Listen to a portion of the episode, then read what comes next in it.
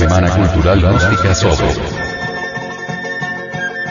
símbolos sagrados de Indoamérica.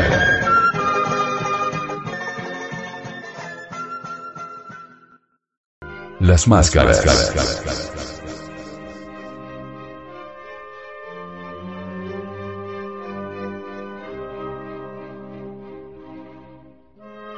En las distintas culturas indoamericanas son abundantes y muy sobresaliente las máscaras, que fueron construidas de muy diversos materiales siendo las más frecuentes el oro, la cerámica, el jade, la madera, la turquesa y la obsidiana. Entre las más famosas se encuentran la de Quetzalcoatl y la de Pacal, en el México. Según las enseñanzas de ciertos sacerdotes de algunas etnias precolombinas, la máscara nos está indicando que el rostro de un hombre autorrealizado es tan perfecto que debe ser ocultado de los profanos y profanadores. ¿Qué se entiende por un hombre autorrealizado? Según los incas, debemos entender por hombre autorrealizado, aquel que armoniosamente ha desarrollado todas las infinitas posibilidades humanas. No se trata en modo alguno, de datos intelectuales caprichosamente repartidos ni de mera palabrería insustancial de charla ambigua. Así, pues, según la doctrina secreta de los indoamericanos, la máscara oculta el rostro de un hombre verdadero en el sentido exacto del término. Es algo así como un servidor de Dios, pero encubierto pero también es muy interesante encontrar máscaras deformes. ¿Qué representan este tipo de máscaras? Representan al ego animal, a los pecados o errores psicológicos, es decir, todas esas entidades tenebrosas conocidas con los nombres de ira, orgullo, lujuria, envidia, codicia, gula, pereza, etc. Que nos hacen seres horripilantes. Por eso el texto canteo, citado en la obra de Sergio Utín, dice, Yo soy un dios, hijo de dioses brillante, centellante, resplandeciente, radiante, perfumado y hermoso, pero ahora he caído en la miseria. Innumerables y repugnantes demonios se apoderaron de mí y me redujeron a la impotencia.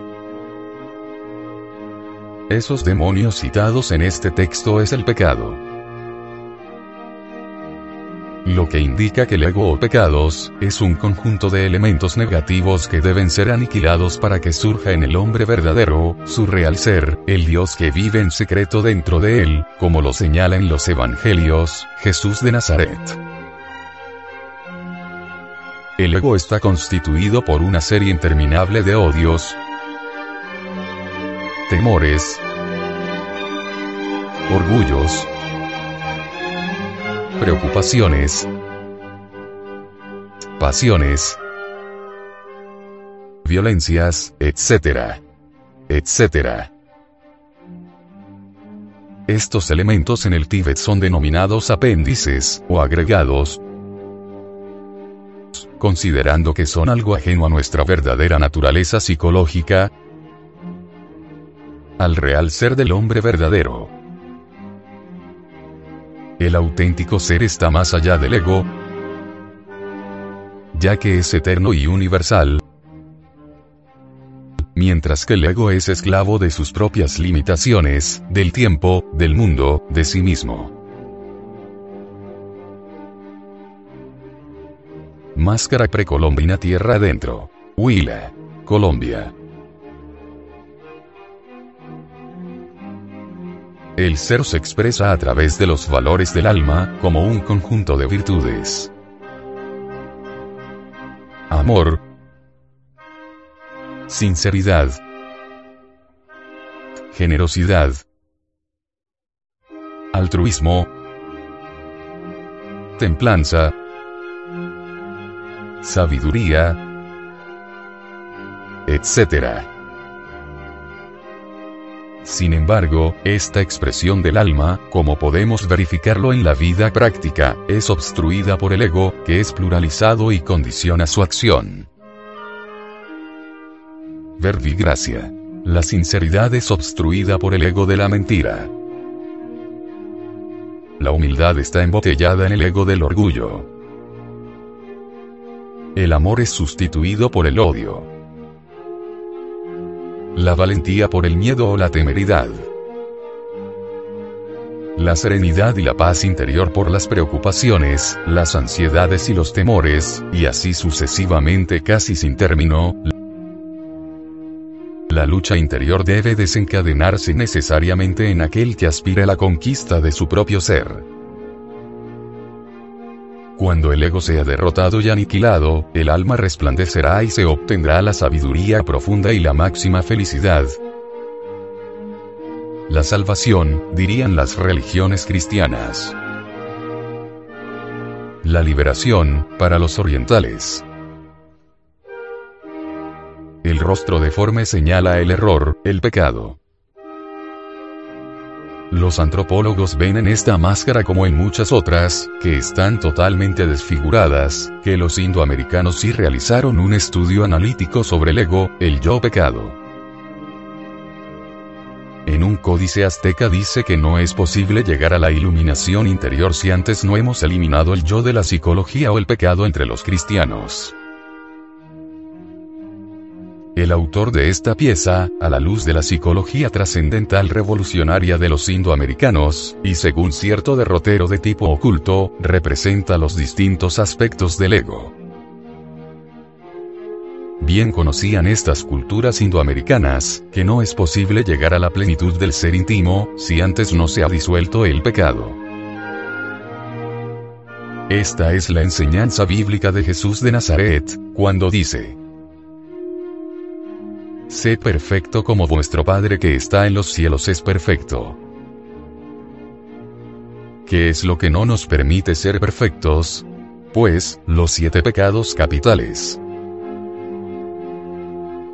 queremos manifestar a todos nuestros amables oyentes, que esta máscara alterada tiene por finalidad exclusiva, dar a conocer a la humanidad la necesidad de penetrar directamente a la raíz de todos los males y problemas que tienen a esta humanidad sumida en el caos social, económico, político, familiar, individual, etc que es el yo psicológico pluralizado, el abominable ego o pecados capitales. Pero en sí, ¿qué es el ego?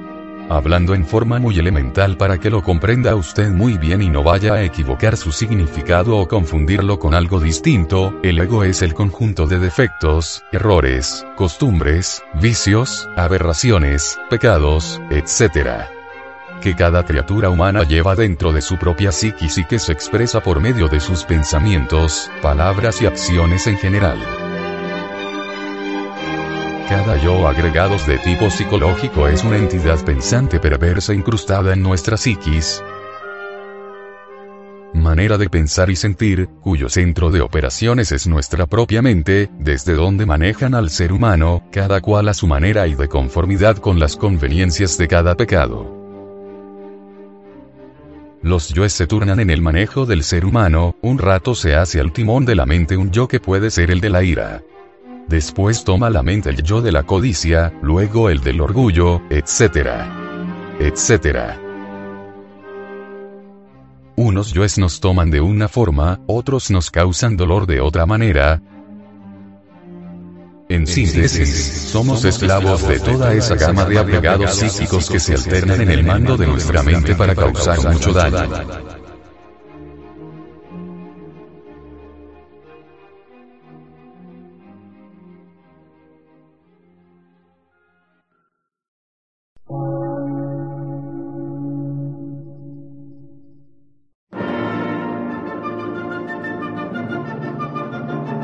Emisora, gnóstica, transmundial.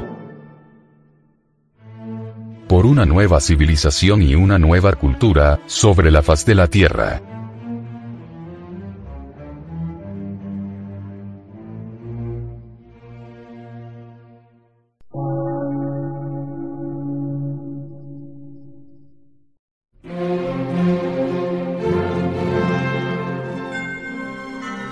Medio de radiodifusión, científico, artístico, místico y filosófico, de la Asociación Colombiana de Centros de Estudios Gnósticos, Antropológicos, Psicológicos y Culturales. A. C.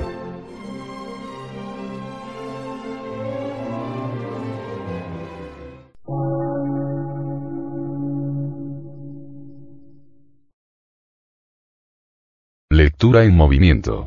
Difusión sin fronteras.